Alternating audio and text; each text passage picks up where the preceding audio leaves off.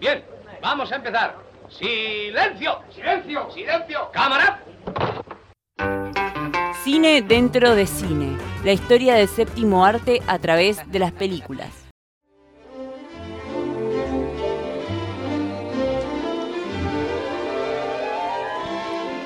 Bienvenidos, bienvenidas a este nuevo episodio de Cine dentro de Cine, donde hoy vamos a estar hablando de cómo Cantando bajo la lluvia, película musical estrenada en 1952, ilustra uno de los momentos más importantes en la historia del cine, el traspaso del cine mudo al cine sonoro. Esta película, protagonizada por Gene Kelly, Debbie Reynolds, Donald O'Connor y Gene Hagen, y dirigida por Gene Kelly y Stanley Donen, nos cuenta la historia de Don Lotwood, un actor de cine mudo que se encuentra en el mejor momento de su carrera. Acaba de estrenar su última película llamada El Caballero Duelista junto con su mejor amigo Cosmo Brown y su coestrella, la diva hollywoodense Lina Lamont. En la noche del estreno, Don sale del teatro donde es acorralado por un grupo de fans y mientras está escapando cruza camino con Katy Sheldon, una bailarina aspirante actriz que todavía no fue descubierta. A partir de ahí nace una atracción entre ambos. Pero acá no nos vamos a concentrar en hablar de la historia de amor que nos cuenta esta película, sino que vamos a hablar del cambio que sufren las carreras de nuestros protagonistas cuando llega el cine sonoro a Hollywood.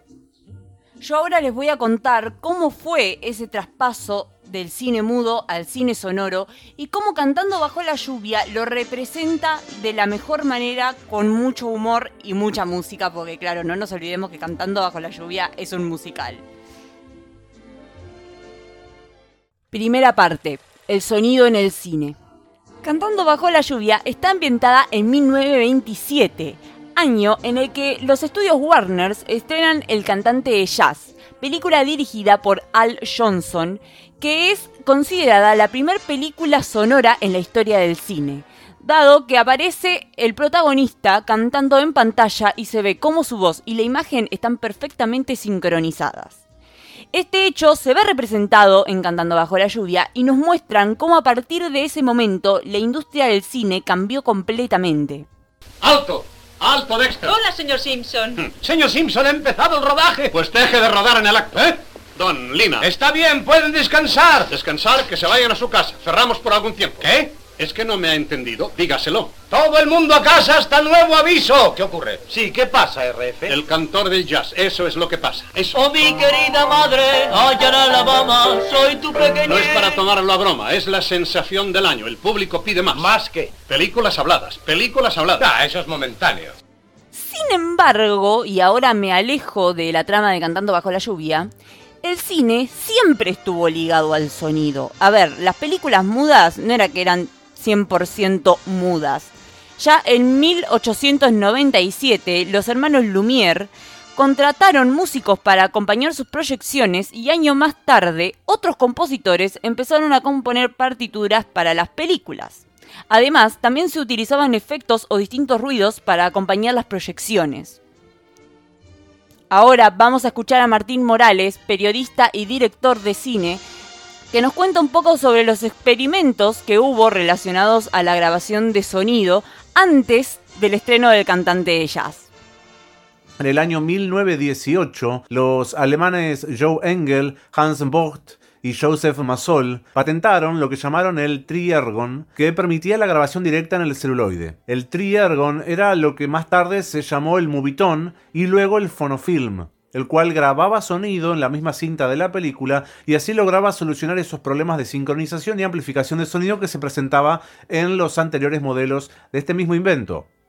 Los estudios no vieron interesante este cambio de modelo de negocio exitoso como era el cine mudo por algún otro, además de los altos costos que implicaba renovar absolutamente todas las cámaras, todos los equipos técnicos de producción y además tener salas de proyección adaptadas a poder emitir sonido.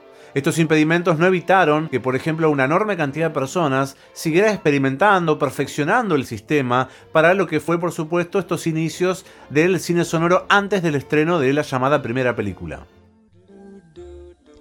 Pero a comienzo de los años 20, Warner Studios se encontraba en crisis debido a una serie de fracasos comerciales, y para mejorar esta situación y enganchar a la audiencia, realizaban algunas cintas experimentales con el sistema Vitaphone, que sincronizaba disco e imagen. Por lo tanto, un año antes del estreno del cantante de jazz, Warner Studios estrena en 1926 Don Juan, dirigida por Alan Crosland que fue la primera película en tener sonido sincronizado durante toda la película, como una banda sonora completa con música de Mozart y efectos de sonido sincronizados. Pero aún así no se la considera una película sonora porque no tenía diálogos, es decir, todos sus diálogos eran mediante interdulios, como toda película muda. Fue el diálogo lo que marcó el inicio del cine sonoro. Segunda parte las dificultades del sonido. El estreno del cantante de jazz provocó que el público empiece a demandar más películas habladas. Por lo tanto, los estudios empezaron a ponerse manos a la obra y darle al público las películas que tanto querían. Si bien el cine sonoro duplicó en poco tiempo el número de espectadores, esto generó más presión a los estudios dado que estaban intentando adaptarse a los cambios. Una de las cosas que hicieron fue rehacer las películas mudas y hacerlas películas habladas. Un momento, señor Simpson. Películas habladas. ¿eh? ¿No cree que debería En la esperar? mayoría de los estudios andan de coronilla. En los fines se instalan equipos sonoros. No podemos quedarnos al margen. Pero si no conocemos ese sistema. No hay nada que conocer, es una película. Usted hará lo que ha hecho siempre, añadiendo además su voz. Sí. Oh, créame, don, será algo asombroso. Lamont y Lockwood y hablando. Pues claro que hablamos. ¿No habla todo el mundo? Muchas de las dificultades que tuvieron los estudios a la hora de hacer películas habladas se ven muy bien parodiadas en Cantando bajo la lluvia cuando deciden hacer del Caballero Duelista una película hablada. La primera dificultad con la que se encuentran es la voz de Lina, que no era muy cinematográfica que digamos y además le costaba muchísimo pronunciar correctamente. Esto fue en realidad un problema para varios actores y actrices que comenzaron a entrar en pánico dado que tenían miedo de que su voz no sea la adecuada. Al igual que Lina y Don, muchos se vieron obligados a realizar pruebas de voz y aprender a vocalizar. Acá podemos escuchar una de las escenas de Cantando bajo la lluvia, donde nos muestran cómo Lina está en clases para aprender a vocalizar. No, no, señorita Lamont, pronuncie bien, pronuncie bien. Ahora dígame esa frase de su personaje. Y yo no quiero exigirlo. Y yo no quiero exigirlo. Y yo no quiero exigirlo. Exigirlo. Exigirlo. Exigirlo. Hay que exigirlo.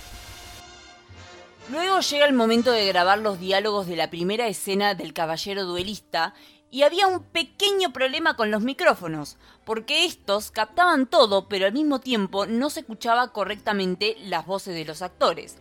Para eso tenían que hablar muy cerca de los micrófonos y estos se escondían en los floreros, las pelucas, los vestidos o cualquier otro objeto donde los actores pudieran acercarse y hablar sin que se note que hay un micrófono.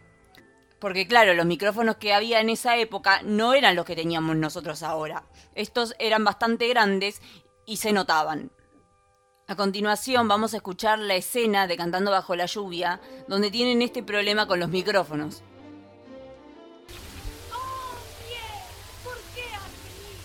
Si no habla frente al micrófono, no quedará registrado. ¡Corten! ¿Qué pasa, Dexter? Lina, escúcheme. Es que no se acuerda, se lo he dicho antes. Hay un micrófono aquí dentro. En el arbusto. Sí, Usted tiene que hablar frente a él. pero si estaba hablando, ¿verdad, señorita Dinsmore? Sin embargo, no todas las dificultades que hubo cuando llegó el sonido a Hollywood están representadas en Cantando bajo la lluvia. Hubo otras como por ejemplo la pérdida de fluidez y ritmo, dado que las cámaras hacían mucho ruido y tuvieron que silenciarlas, encerrándolas en cabinas insonorizadas. Esto hacía que prácticamente queden inmóviles.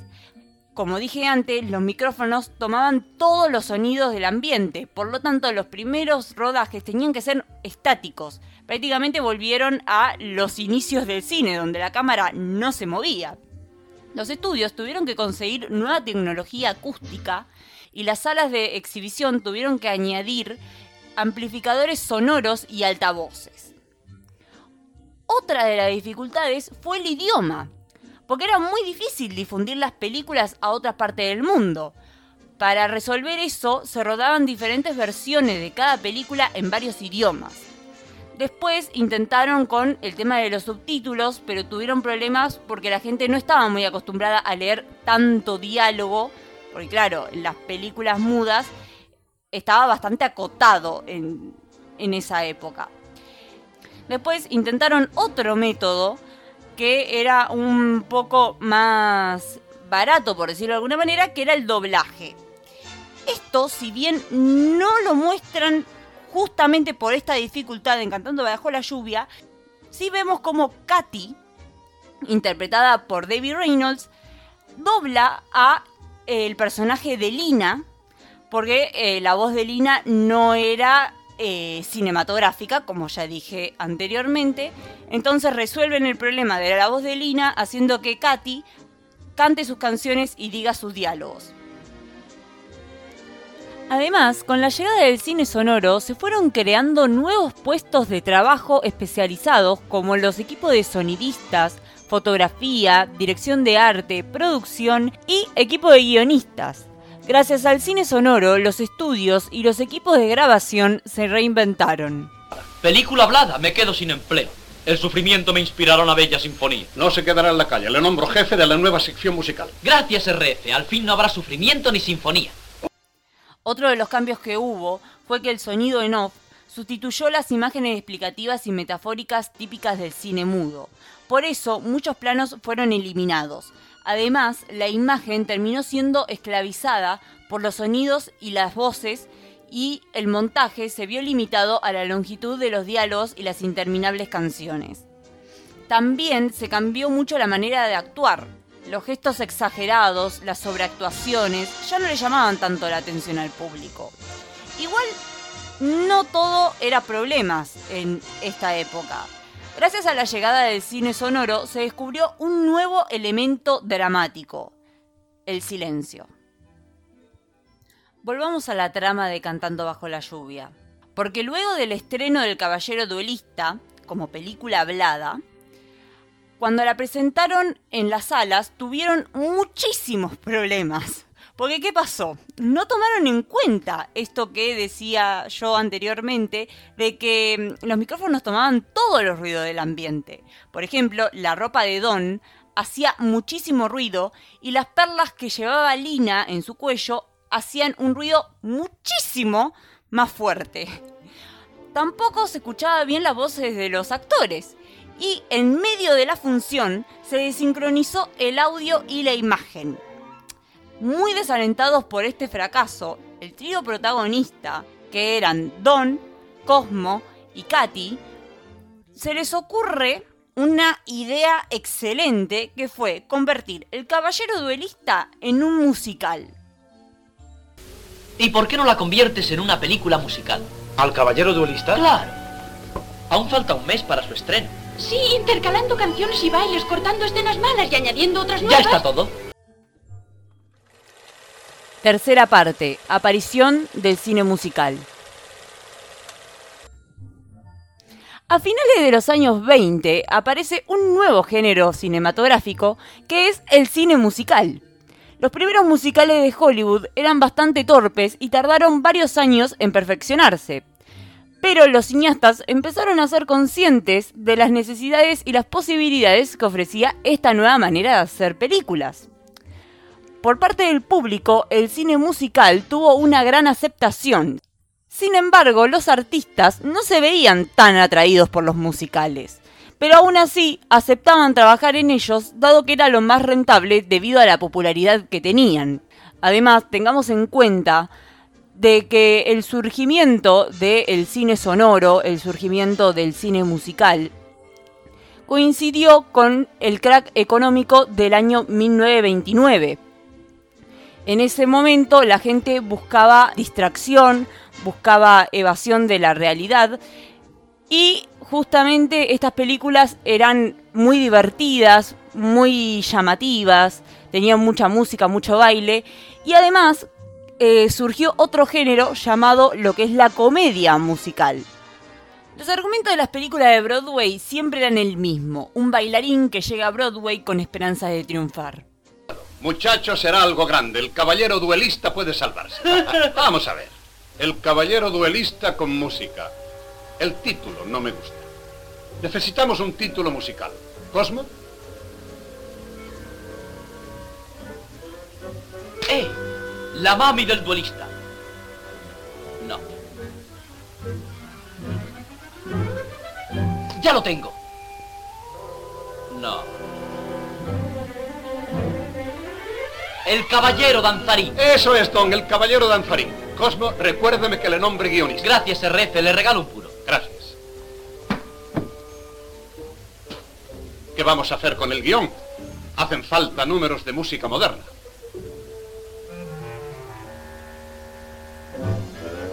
A ver esto. Podemos intercalar una secuencia moderna. Él es un bailarín de Broadway, ¿de acuerdo? De acuerdo. Canta y baila, ¿conforme? Una noche está leyendo entre bastidores María Antonieta y de pronto un saco de arena le cae en la cabeza y empieza a soñar con la Revolución Francesa, ¿de acuerdo? De acuerdo. Así colocamos los números modernos. Charleston, Charleston y en la parte del sueño podremos utilizar los trajes de época. Sensacional. Cosmo, recuérdeme que le aumente el sueldo. Oiga, RF. ¿Qué? Auménteme el sueldo. Ya en el año 1928 Hollywood estaba sumergido en un caos. Los estudios no podían con la abrumadora demanda de películas sonoras y las películas mudas, que en su momento eran muy taquilleras, se proyectaban en salas casi vacías. En 1929 el cine sonoro reemplazó al cine mudo y dejó de ser un medio visual para convertirse en uno audiovisual. En 1929, la Metro Golden Mayer estrenó una película llamada La Melodía de Broadway, que fue la primera película sonora en ganar el Oscar a Mejor Película. Además, La Melodía de Broadway es una de las inspiraciones para hacer Cantando bajo la lluvia. ¿Nos queda mucho por hacer? Una escena y un número. ¿Qué número? Pues un número nuevo para la parte moderna. Se llama La Melodía de Broadway. Esta es la historia de un joven bailarín que llega a Nueva York. Para caldear el ambiente empezaremos con esta canción. Bring a frown to old. Got a clown on Broadway. Your troubles there, they're out of style for Broadway. Always wears a smile. A million lights, they flicker there. A million hearts beat quicker there. No skies of gray on that great white. That's Broadway.